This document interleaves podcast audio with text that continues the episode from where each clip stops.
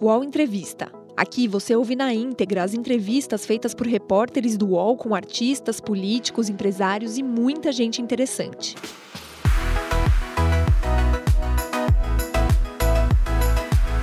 Olá, esta é mais uma edição do estúdio Folha UOL em Brasília. Meu nome é Reinaldo Turuolo Júnior, sou repórter da Folha. Hoje nós vamos entrevistar o ministro da Advocacia Geral da União, ministro André Mendonça. Ministro, em primeiro lugar, muito obrigado por estar aqui hoje, por ter aceitado o nosso convite. Eu que agradeço, Torolo. Privilégio estar aqui contigo, na Folha e no UOL. Certo. Ao meu lado está o repórter Felipe Amorim, do portal UOL. Bom, ministro, para começar, a gente queria abordar um, o tema do momento.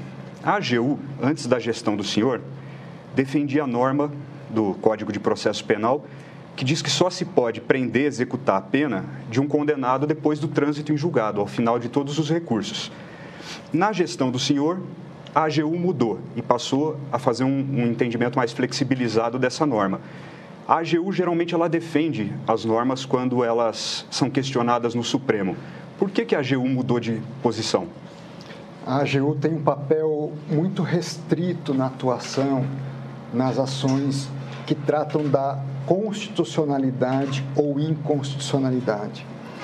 A Constituição reservou a ela um dever, uma obrigação, que é de defender a constitucionalidade das normas e das leis. Então, às vezes as pessoas não entendem, pô, a AGU está defendendo dessa forma, é, não é opção, é necessidade porque uma lei, seja ela federal, estadual ou municipal, uma vez questionada no Supremo, ela tem uma presunção de legitimidade, de constitucionalidade. E a Constituição designou o advogado geral, concorde ele ou não, para defender essa presunção de constitucionalidade. É por isso que se diz que o AGU é o curador da constitucionalidade da lei. Então, um ato do legislativo não há essa opção de defender ou não defender, é uma obrigação defender. Porém, ao longo dos anos, o Supremo construiu três hipóteses excepcionais, onde o AGU pode, embora tenha essa obrigação, adotar uma postura diferente. Em primeiro lugar, quando um ente da federação ele invade a competência da própria União. Então, se a lei só pode ser editada pela União e um Estado e um município editam, aí sim o AGU pode, não, nesse caso eu não vou defender a constitucionalidade porque se invadiu a competência da União. Uhum. Segunda hipótese, quando o próprio AGU propôs a ação direta de inconstitucionalidade através do presidente da República, senão ficaria uma atuação contraditória. E a terceira hipótese é quando o próprio Supremo tem jurisprudência em determinado sentido, contrário àquela declaração de inconstitucionalidade. E nesse caso específico da prisão em segunda instância, o Supremo, a jurisprudência atual é de que é constitucional a prisão a partir da condenação em segunda instância. Isso nos permitiu, em caráter excepcional, adotar uma postura livre de aí sim defender de forma diversa do que havia sido feito no passado, que a prisão de, em segunda instância, a partir da segunda instância, é constitucional. Uhum. Então, daí a razão dessa possibilidade de mudança no caso concreto. Mas isso teve algum componente político ou foi estritamente técnico? Estritamente técnico. É, é, é, nós reunimos a equipe Vimos, em primeiro lugar, se a jurisprudência do Supremo nos permitia fazer essa alteração de, de, de entendimento. Uhum. Vimos que era possível e isso nos deu liberdade técnica de fazer uma defesa que, basicamente, a minha sustentação oral, ela, ela e a própria defesa que a União fez por escrito antes disso, ela é fruto muito dos meus próprios estudos como acadêmico. Ministro, e se, se confirmar a previsão de que o Supremo é, vai alterar a questão da prisão em segunda instância? O senhor acredita que tem risco no combate à corrupção, risco para a Lava Jato, ou no caso dos crimes violentos, como o senhor falou na sua sustentação oral no, Supremo? É, nós vamos ter que redefinir o modelo de, de combate à criminalidade no que tange a persecução criminal dos ilícitos. É, há um risco de haver uma maior tendência de decretação de prisões preventivas, em função dessa, dessa situação, dessa limitação, caso ela venha a ser estabelecida. Seria uma compensação? Eu não diria uma compensação, mas é, é, é, quando você está tratando da criminalidade, você tem que pensar na prevenção daquele ilícito se repetir. Uhum. Quando você trata da prisão a partir da segunda instância, você já tem um convencimento sobre o autor e que aquele fato ilícito realmente aconteceu. Então você tem mais critérios mais objetivos para permitir, naquele contexto, a prisão. Só que há situações em que o juiz é confrontado com, com casos concretos onde talvez ele vá ter que adotar uma medida de precaução a mais para prevenir que aqueles ilícitos aconteçam. Se não houver segurança e se isso não for possível também, e, e há um risco disso não ser possível, certamente há, uma possibilidade real de alguns ilícitos voltarem a se repetir de uma forma reincidente, o que se evitaria com a prisão a partir da segunda instância. Ministro, o senhor acha oportuno o Supremo retomar essa discussão depois de ter fixado em 2016 a jurisprudência atual, é oportuno voltar a um assunto tão polêmico agora? Ou o senhor acha que tem fundamento no discurso de parte do, dos apoiadores do governo de que a retomada agora pode ser um caminho para soltar o ex-presidente Lula? É, veja só, quando se põe, nós temos três ações diretas de constitucionalidade. Nós temos vários casos concretos também sendo submetidos ao Supremo que envolvem essa questão. E, e, e o Supremo, diante dessa situação, ele, ele não toma iniciativa. Ele acaba tendo que julgar esses casos. E havia um, um, um, um sentimento na corte de que talvez o atual entendimento não prevaleceria no atual contexto. Então, essa, essa análise de oportunidade, ela cabe ao Supremo né, de, de, de avaliar isso. Esse, esse aspecto não nos cabe julgar sob essa perspectiva. O fato é que havia vários questionamentos perante o Supremo e o Supremo entendeu por bem fazê-lo nesse momento.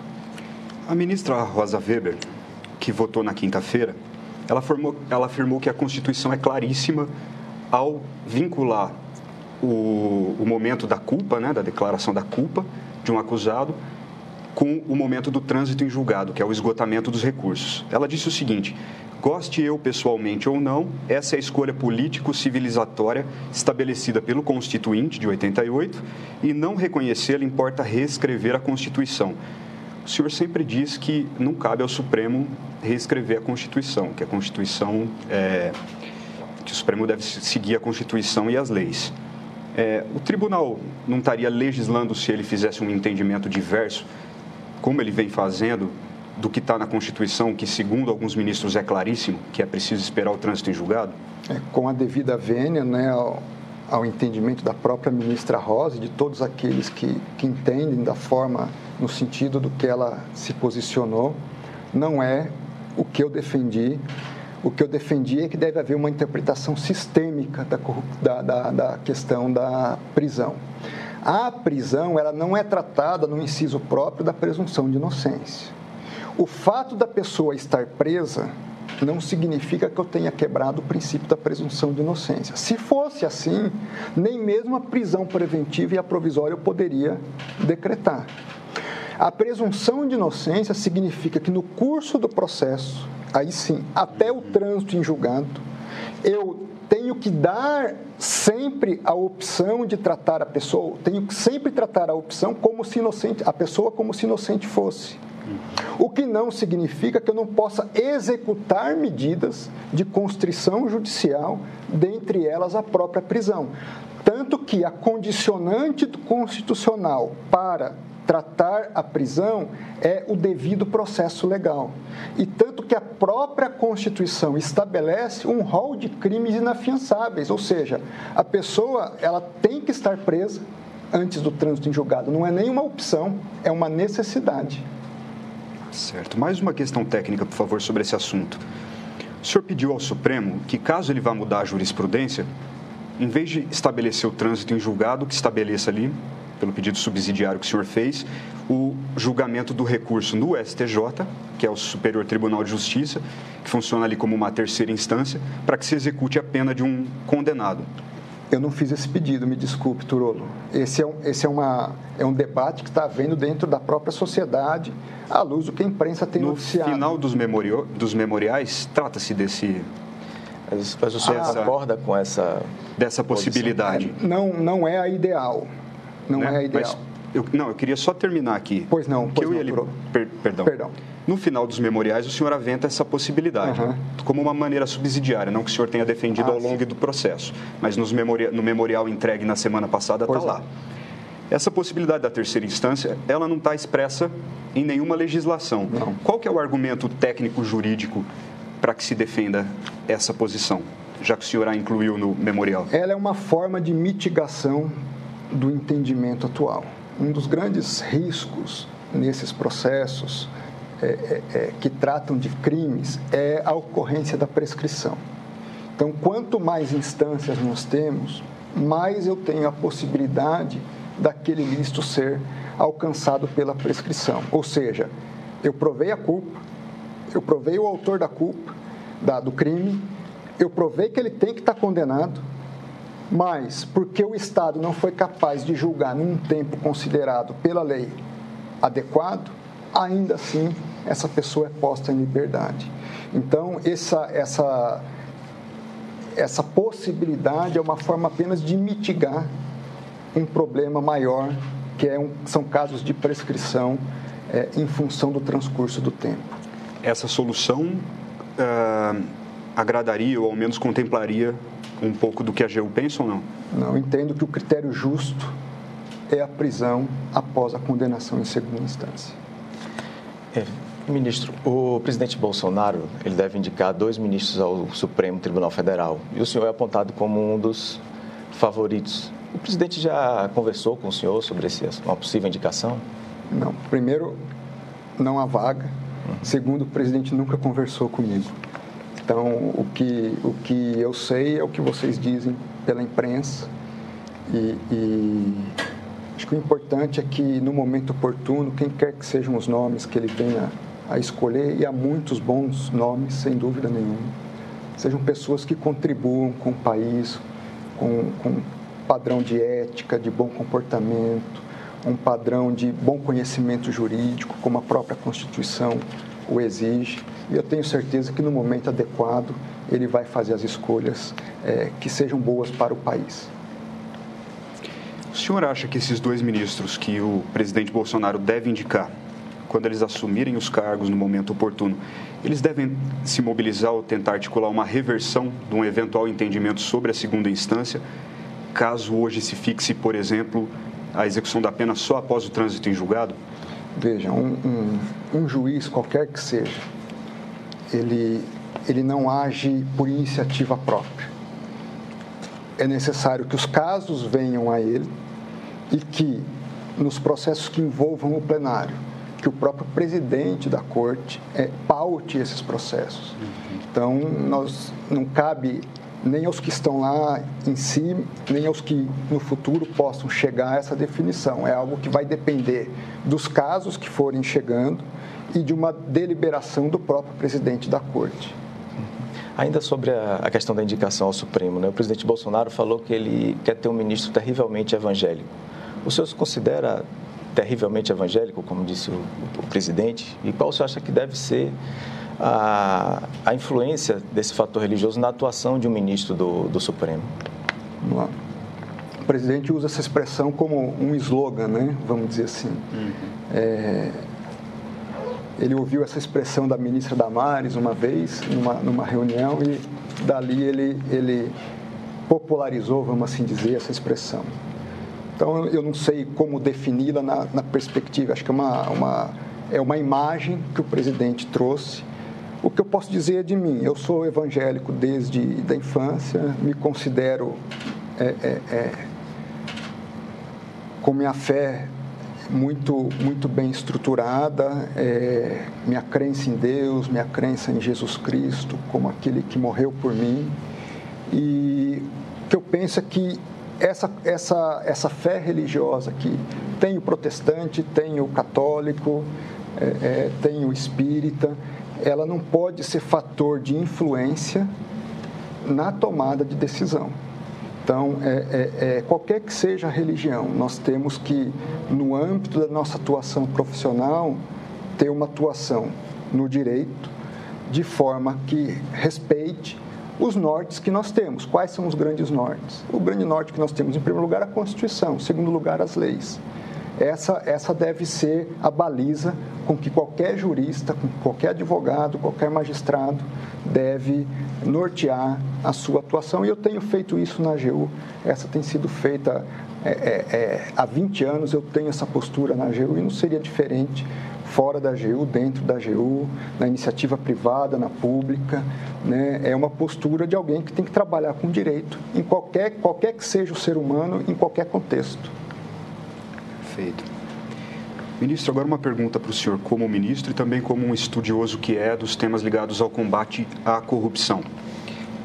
É, o ministro Dias Toffoli, presidente do Supremo, suspendeu investigações que utilizassem dados enviados pelo COAF sem uma autorização prévia da Justiça. Ele fez isso atendendo a um pedido do senador Flávio Bolsonaro, filho do presidente, que estava sendo investigado no Rio de Janeiro pelo Ministério Público. Para a AGU e para o senhor como um estudioso do tema do combate à corrupção, essa decisão ela prejudica o enfrentamento da corrupção? Veja, nós temos a decisão do Supremo. A AGU, como a AGU, ela não atua no caso concreto o que, que está nos cabendo em função da decisão? É, depois dela, também houve ali, na, no meio daquela discussão desse caso concreto, onde houve a decisão, houve também uma mudança da estrutura do COAF, que estava na Justiça, ficou um tempo na economia e, numa sequência, é, é, foi para o Banco Central. O nosso papel tem sido aconselhar esse trâmite dessa mudança que houve da justiça, que foi para a economia. É, é, o ministro Paulo Guedes esteve, me perguntou sobre essa possibilidade da, da, da, da ida para o Banco Central. Eu vi com ótimos olhos, em outros países já é assim. É, é, é, o Banco Central, dentre essas três instituições, ela é a menos vulnerável a, a circunstâncias políticas de momento o Banco Central tem uma estrutura sólida, uhum. funcionários de carreira, é, é, já com uma cultura de tratar informações sigilosas bem estabelecida. Então, nós vimos com bons olhos essa ida para o Banco Central. A partir disso, o presidente do Banco Central, o ministro Roberto Campos, nos procurou também para tentar auxiliar nessa nova reformulação que está sendo feita administrativamente na, na, no antigo COAF, hoje o IF, né, Unidade de Inteligência Financeira, que é o nome dado em alguns outros países.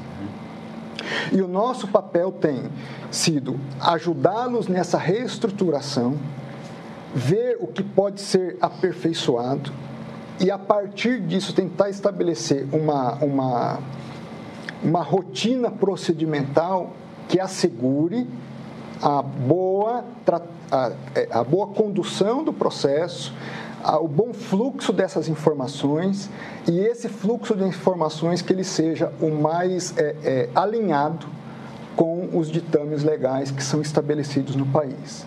Então, nós estamos hoje numa fase de readequação dessa estrutura. A partir dessa readequação, eu acho que nós vamos ter condições de avaliar melhor qual o verdadeiro impacto dessa decisão nos procedimentos e se se precisa ou não fazer alguma modulação nesse sentido. Mas a, a, linha de corte traçada pelo ministro Toffoli, de que não podem ser dados detalhados, repassados entre a, a instituição fiscal e os órgãos de investigação, isso atende o bom funcionamento do, do, das entidades de fiscalização? É, o, que, o que se definiu ali é que aquela remessa inicial de informações ela pode ser encaminhada né, com, com o nome do, do possível é, é, é que tem uma, uma atividade atípica, como se diz, né, não é nem suspeita, é atípica, com informações sobre aquela movimentação específica que aconteceu. Então, A partir disso, essa informação, em tese, sai do, do da UIF e vai para a autoridade investigadora. O que, que essa autoridade investigadora tem que fazer? A partir daquilo, ela pode abrir uma investigação. Aquilo em si ainda não é uma evidência, é uma, é uma ponta inicial para se abrir uma investigação. Nesse momento, nós temos dois tipos de informações. Uma, uma informações que eu posso conseguir abertamente, lá, mais aberto, o Google. Mas há outras informações de dados abertos. Eu posso saber, por exemplo, se aquela pessoa ela tem aeronave, são informações abertas. Se ela tem é, é, imóveis, quais imóveis ela tem. Se ela tem veículos, quais veículos ela tem essa série de informações se pode ter independente de qualquer coisa. A própria estrutura administrativa e a AGU faz isso no seu dia a dia. Independente que o senhor fala de decisão judicial. Independente de decisão judicial. Uhum. A partir desses elementos que se, que se tem, eu tenho talvez um, um, último, um último alcance de atividade. Quebra de sigilo telefônico e quebra de sigilo bancário. Então, a decisão em si, ela traz restrição no sentido de que, se caso eu queira entender a conta bancária da pessoa, ter acesso aos dados de movimentações totais bancários, além daqueles que já me foram comunicados pela UIF, esse sim eu vou ter que pedir é, é, autorização judicial. O que se está fazendo hoje é uma análise se essa informação ela chega suficiente é é, é, é, para a autoridade investigadora dentro dos elementos que já se remete pelo, pelo, pela instituição financeira ou outras entidades obrigadas. Mas desse modo, então, por exemplo, não se pegaria uma movimentação atípica de 40 depósitos de 2 mil reais, por exemplo? Sinceramente, é, é, se pega tudo que o banco manda inicialmente. Uhum. Se o banco mandou isso inicialmente, como atípico, se pega. Mas aí o órgão pode detalhar esse tipo de transação de 40 depósitos de 2 mil reais para o Ministério Público, sem autorização judicial? Se, se veio da unidade financeira aquela movimentação, aconteceu isso como atípico, naquele dever natural de informar, sim, ela tem, ela tem que comunicar à autoridade investigadora. Uhum. Agora, é, é, é, do que consta da decisão, é, é, do que eu pude compreender da decisão, caso se queira, não, mas eu quero um espectro maior, quero saber de outras pessoas, de outro período de tempo, aí eu tenho que fazer o pedido judicial. Em outros termos, a pergunta inicial, a prática que vinha acontecendo, ela era danosa, ela era abusiva em algum sentido? Não, não posso, nem tenho conhecimento de, a fundo das informações né, nesse sentido. O que eu posso dizer é que hoje o Banco Central está é, é, avaliando todos os procedimentos e buscando aperfeiçoar os seus procedimentos. É nesse sentido hoje que o Banco Central tem trabalhado. Entendo. O senhor é, é visto como um ministro de perfil técnico né, dentro do governo do presidente Bolsonaro e isso às vezes provoca crítica das, das redes ali, da base de apoio bolsonarista. Né? Qual o, o caso que até hoje mais provocou críticas ao senhor? Eu desconheço, sim. Porque normalmente, às vezes, essas críticas podem ser em, em, em redes sociais, né? Exato. E eu pouco acompanho as redes sociais. Hoje, hoje eu tenho Twitter muito em função dessa dessa é, é, nova forma de comunicação, né? Então eu passei a ter Twitter já em março desse ano, se eu não me engano. Então não, eu não confesso que não acompanho nem mesmo os meios de imprensa normalmente eu consigo às vezes ter tempo para acompanhar.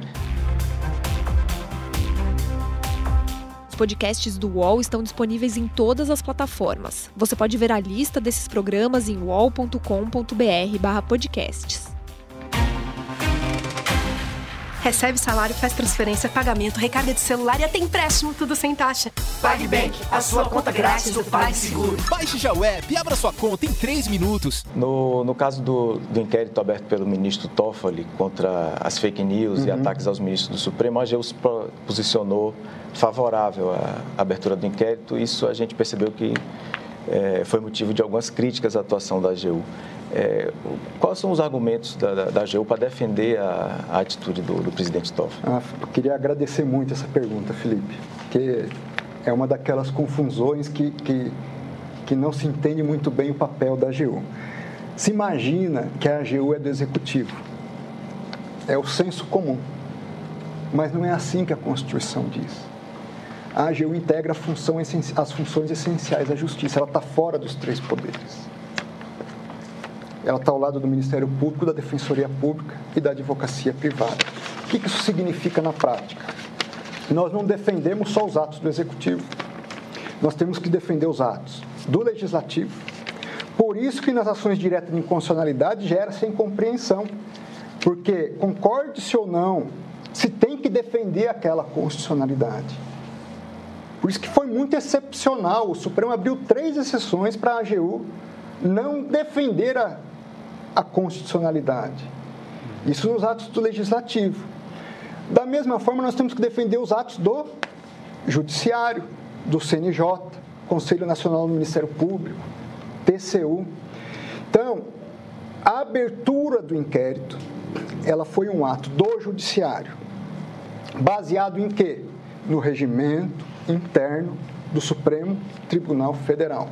O que diz o próprio Supremo Tribunal sobre o seu regimento interno? Ele tem força de lei. Então, se está previsto no regimento interno e o ato encontra essa base no regimento interno, a AGU tem que defender esse ato. Qual é a possibilidade disso mudar? O próprio Supremo dizer que esse dispositivo do regimento interno é incondicional. Mas, enquanto isso não existe, a AGU deve defender os atos baseados no regimento interno do próprio Supremo Tribunal Federal. Então o senhor não teria uma escolha nesse caso? Não havia um caminho que a AGU pudesse dizer, como fez a PGR, né, a Procuradoria-Geral da República anteriormente, na gestão da doutora Raquel Dodge, ela disse que a, que a abertura daquele inquérito, tal como tinha sido feita, tinha sido inconstitucional. Não caberia ao senhor fazer um pronunciamento nesse sentido? Não, a AGU ela só poderia se manifestar por uma inconstitucionalidade caso o próprio Supremo reconhecesse essa inconstitucionalidade. Um tema correlato com esse, que também trata de fake news, redes sociais, e é uma discussão que é do momento tem havido. É, o senhor é a favor de endurecer penas e criar sanções para quem difama pessoas nas redes sociais para combater o que estão chamando hoje de milícias virtuais? Veja lá, o, tra o tratamento que nós, como cidadãos, devemos ter com outro cidadão, ele tem que ser respeitoso. Podemos fazer críticas? Podemos, e temos essa garantia constitucional de liberdade de expressão. O que não significa que eu possa extrapolar os limites dessa liberdade de expressão cometendo crimes eu não posso acusar alguém sem prova, você é ladrão, você é, é, é, é, é corrupto. Eu, eu, Para eu falar isso em relação a outro cidadão, eu tenho que pensar dez vezes, porque eu incorro na possibilidade de cometer um crime de calúnia, injúria e difamação. Então, todos nós devemos ter esse tratamento, ainda que crítico, ainda que às vezes duro, mas de uma forma respeitosa em relação a qualquer pessoa. O endurecimento das penas, é, é, ele visa basicamente a prevenção. Eu tenho que ter uma pena numa medida tal que previna o cometimento de ilícitos. Agora, eu não posso ter uma pena desproporcional àquele ilícito correspondente. Por exemplo, eu não posso exemplo grosseiro aqui. Eu não posso ter uma pena para um crime de difamação na mesma intensidade que um crime de, de, de homicídio, porque são bens jurídicos distintos. Então, toda atuação que de alguma forma se enquadre como ilícito penal, isso tem que ser definido pelo legislador, ele vai, logicamente, ter que sofrer a pena. Agora, essa definição de pena ela também tem que obedecer um critério de proporcionalidade em relação ao bem jurídico. Então é preciso ter é, muito cuidado com isso, porque se corre o risco de limitar a tal ponto a liberdade de expressão. Você não pode incorrer nesse excesso, mas você, de outro lado você também não pode incorrer num outro tipo de excesso, que colocar uma pena desproporcional para algo que às vezes é, é, é, é, de uma prática cotidiana de todo cidadão e que ele não tem total dimensão para medir certos limites e acabar incorrendo numa pena gravíssima, sem que aquele bem jurídico seja de fato um bem tão impactante é, a ser preservado. O momento é oportuno para discutir esse assunto? Eu, particularmente, entendo que não. Eu acho que as discussões. É, é, veja, toda essa, essa fala, fake news, manifestações na rede, é tudo muito novo para todos nós. Nós estamos numa fase de sedimentar socialmente os limites disso. Então, é, é, e está tão acalorada essa discussão que eu acho que fazer isso agora, a gente corre o risco de se exceder demais ou de não dar o devido tratamento é, é para essa. Veja, a comunicação em rede vai ser a realidade do século XXI. E, e, e e você agir de uma forma talvez tão desproporcional, você vai é, é, inviabilizar uma liberdade de expressão que também é um direito constitucional. É, questões que ainda são polêmicas, na minha modesta opinião, a gente precisa tratar com racionalidade. E quando alguns nervos estão à flor da pele, a tendência de se cometer erros é maior. Então, eu preferiria baixar a poeira, nós vermos, debatermos mais socialmente quais os limites e compreendermos isso e aí sim partirmos para uma legislação que possa prevenir condutas inadequadas é, em função de exageros na liberdade de expressão. O próprio presidente Bolsonaro ele foi alvo recentemente de uma crítica muito dura do deputado delegado Valdir, que chegou a dizer que iria implodir o presidente e tal. Nesse caso, o, o Planalto pediu que a AGU estude se é possível processar o deputado. Vai ser tomada alguma medida judicial? É, outra pergunta muito interessante que está conectada com isso que nós vinhamos falando. O deputado Valdir, ele vai à imprensa e faz essa colocação, vou implodir o presidente. O que é implodir? Qual a extensão disso? É implodir a vida? Ou é uma expressão política? Naquele momento trouxe um susto. O que, que ele quer dizer com isso? Só a partir das entrevistas nos dias subsequentes ele começou a esclarecer. E os esclarecimentos e as manifestações que ele trouxe eram mais no sentido, eu vou implodir a imagem, vou é, é, é, é falar coisas que vão desagradar o presidente, etc. Então saiu daquela visão inicial de dúvida, uma implosão que podia ser mais séria, para uma manifestação crítica em relação à figura do presidente da República. A partir desse momento, para nós ficou claro que era mais uma manifestação política do que de outra natureza. E como tal, ele estaria cobertado pela pela imunidade parlamentar. Caberia a AGU atuar nesse caso no que pareceu mais uma questão particular entre ou partidária entre o presidente e o deputado? Veja, quando se faz uma, uma afirmação, eu vou implodir o presidente, pode ser só uma manifestação solta, como pode ser algo que atinge a integridade física, se você não tem o devido esclarecimento. Então, o presidente falou: eu preciso saber o que juridicamente acontece conforme a situação.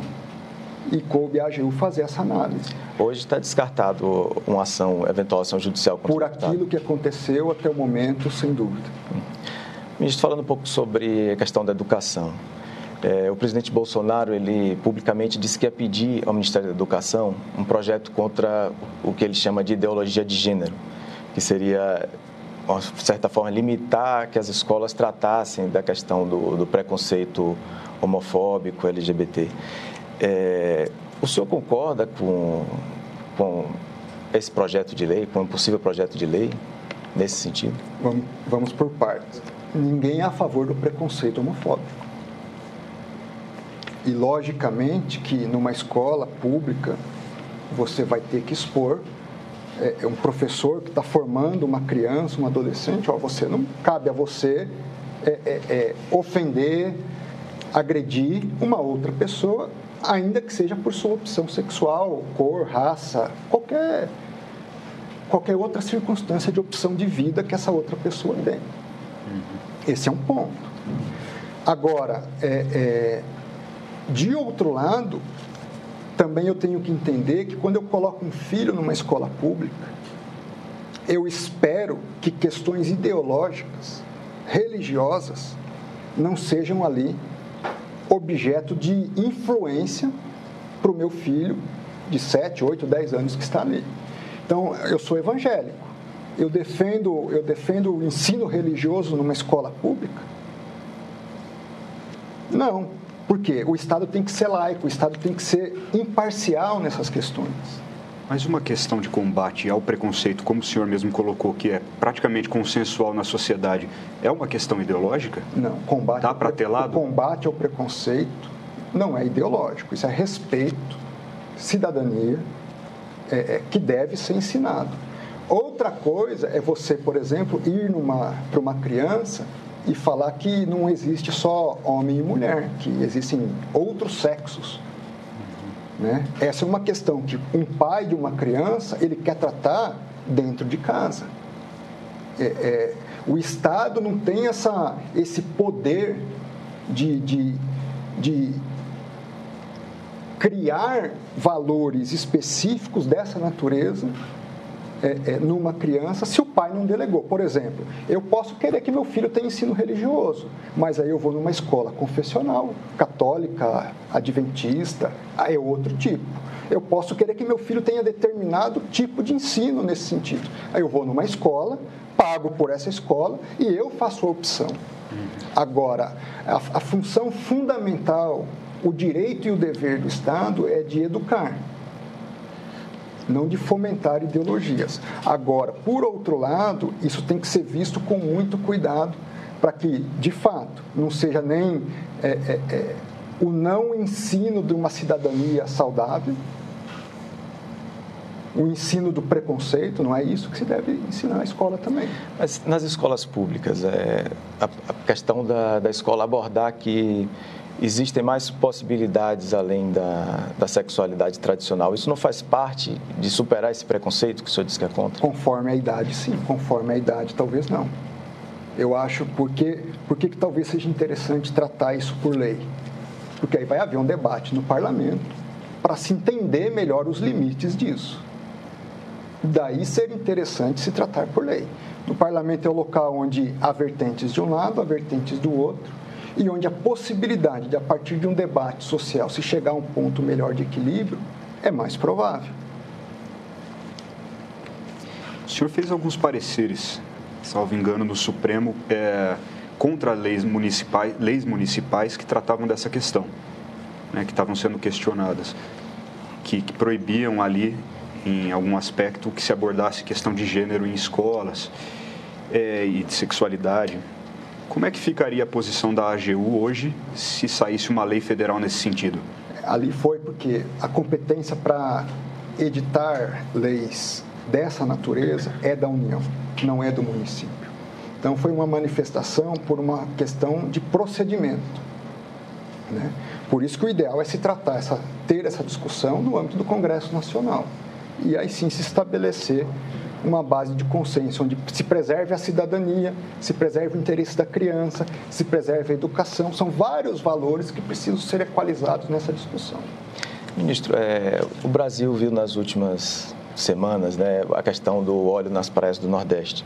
Tem ações do Ministério Público Federal que dizem que o governo foi omisso e demorou de, de reagir a, ao problema. Houve essa omissão? Como a AGU está acompanhando isso? Veja, houve a propositura de cinco ações já sobre essa questão. Acho que Sergipe, Bahia, Pernambuco, Alagoas e acho que uma segunda ação em Sergipe. É, nas, em duas dessas ações, a Justiça já reconheceu que não houve omissão. Numa nas outras ações ainda está, está se havendo discussões, estão havendo audiências, o próprio presidente do IBAMA está indo nessas audiências para fazer o esclarecimento. Uma ação mais importante, é, é, que foi, salvo engano, a segunda em Sergipe, ela, ela é mais abrangente. Ela trata de, uma, de um pedido do Ministério Público Federal para que a União, o IBAMA, suas autarquias, eles adotem o chamado PNC, Plano Nacional de Contingência. E qual foi a decisão da Justiça? A decisão da Justiça foi a União já está adotando todas as medidas cabíveis para tratar do problema. Qual é a grande questão e o que, a gente tem que analisar?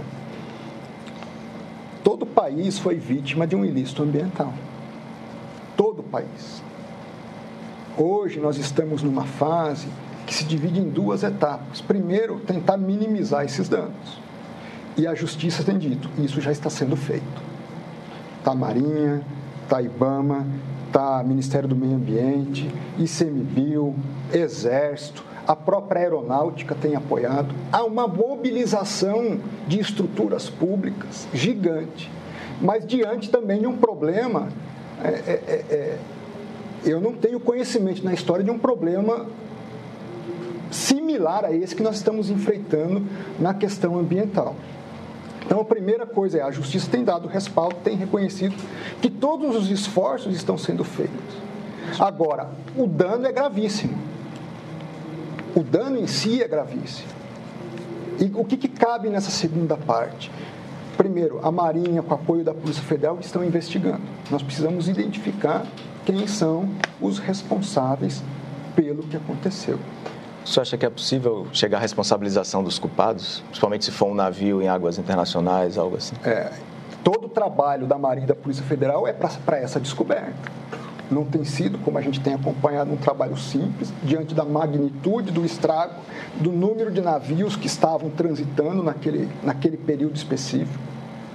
Agora, posso lhe garantir uma coisa: uma vez identificados os responsáveis, sejam eles empresas, sejam eles quem quer que seja,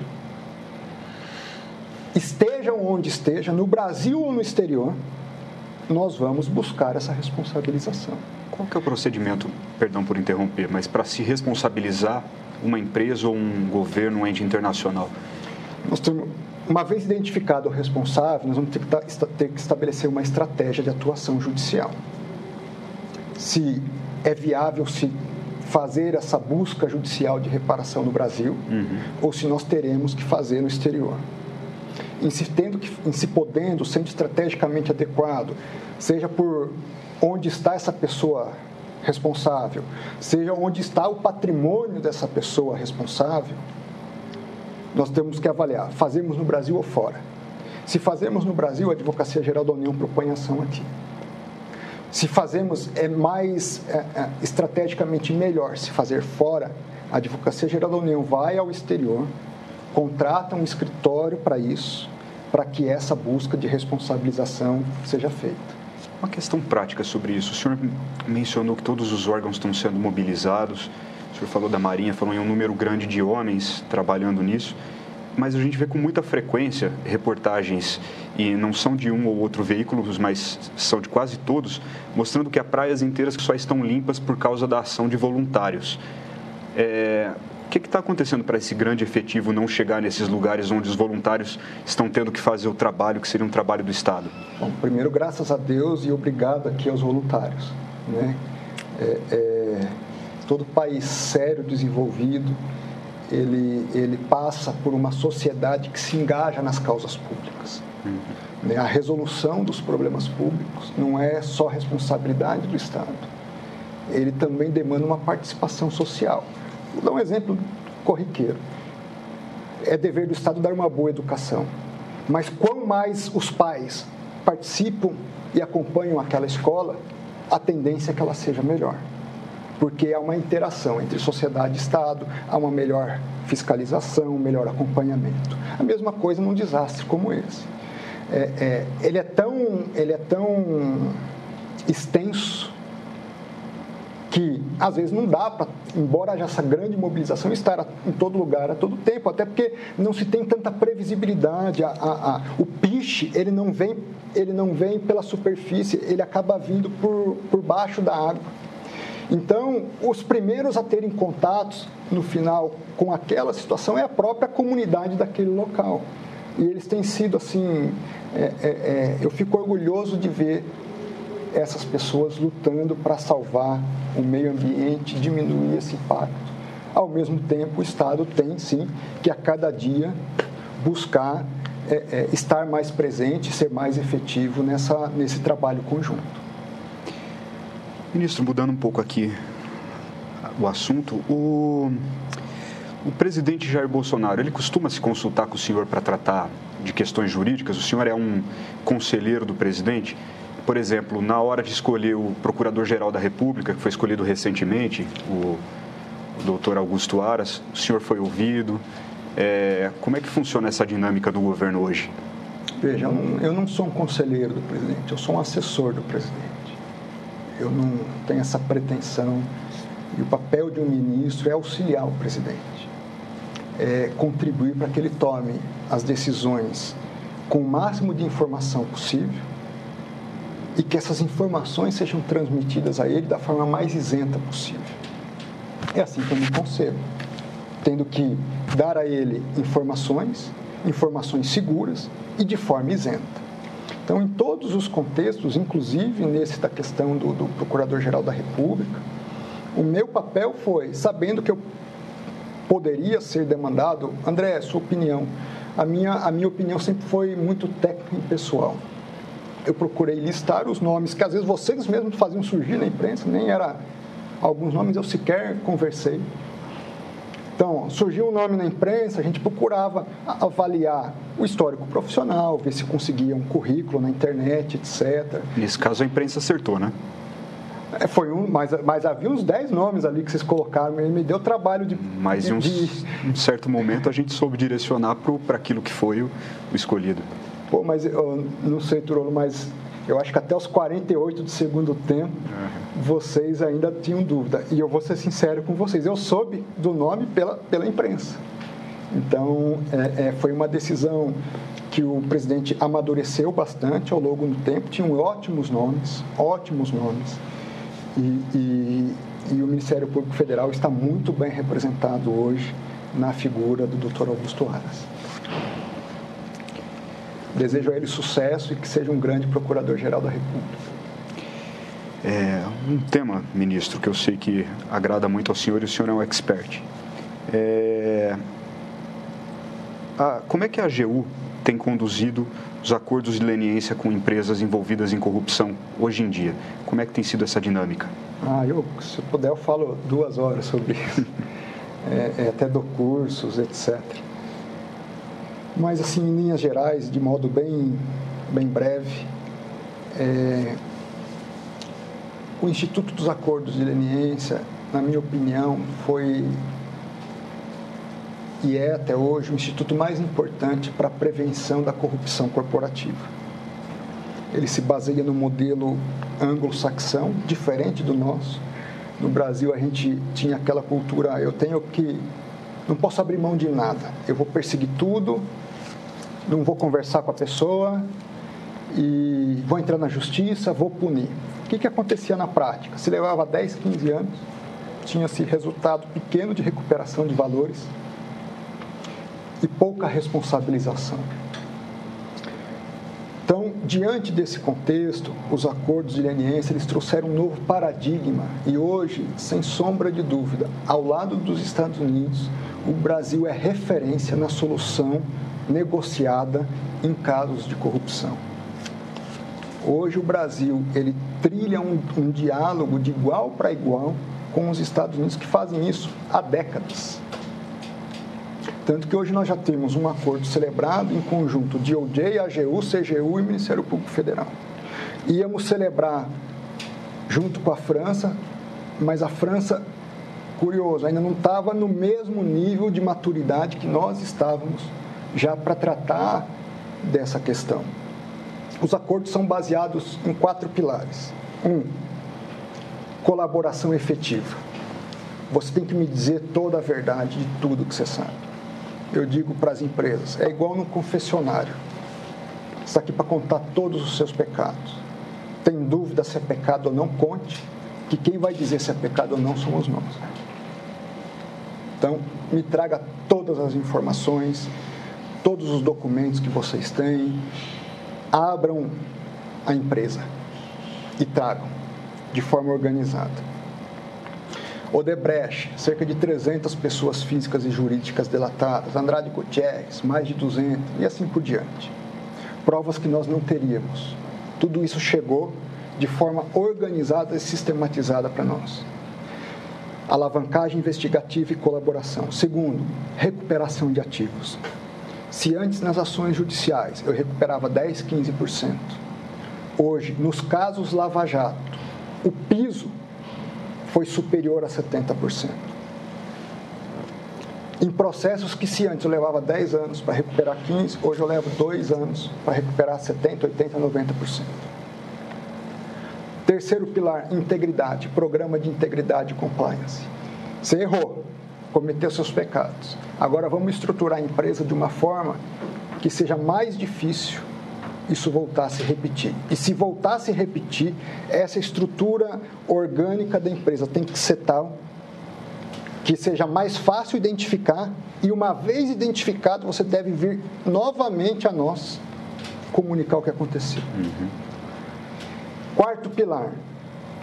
Se nós descobrirmos que você mentiu, omitiu informação, ou descobriu um novo ilícito e não nos comunicou, você perde os benefícios do acordo. O que isso significa na prática? Perde as isenções de multa. Dois, vencimento antecipado da dívida. Três, você é declarada inidônea, ou seja, fecha-se a empresa. Alavancagem de informação, recuperação de ativos, programa de integridade e perda de benefícios, caso se verifique a má-fé. Para finalizar, ministro, quantos acordos hoje de leniência estão em negociação na AGU? Com a AGU? Eu não estou eu não com os números precisos, mas, salvo engano, uns 30 acordos. Quantos saem até o final do ano? eu tenho expectativa de um, talvez dois.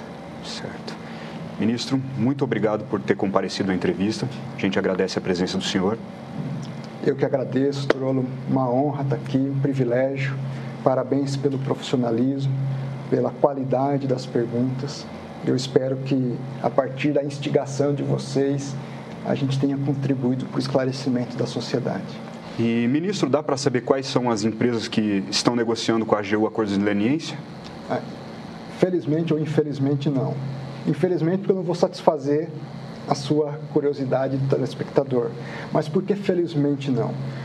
Porque um dos segredos do sucesso do Instituto é se preservar as investigações se se sabe quem é a empresa, os possíveis delatados, eles podem agir para tentar é, é, constranger a empresa a trazer todas as informações. Então, por isso é importante, é necessário se manter esses nomes em sigilo.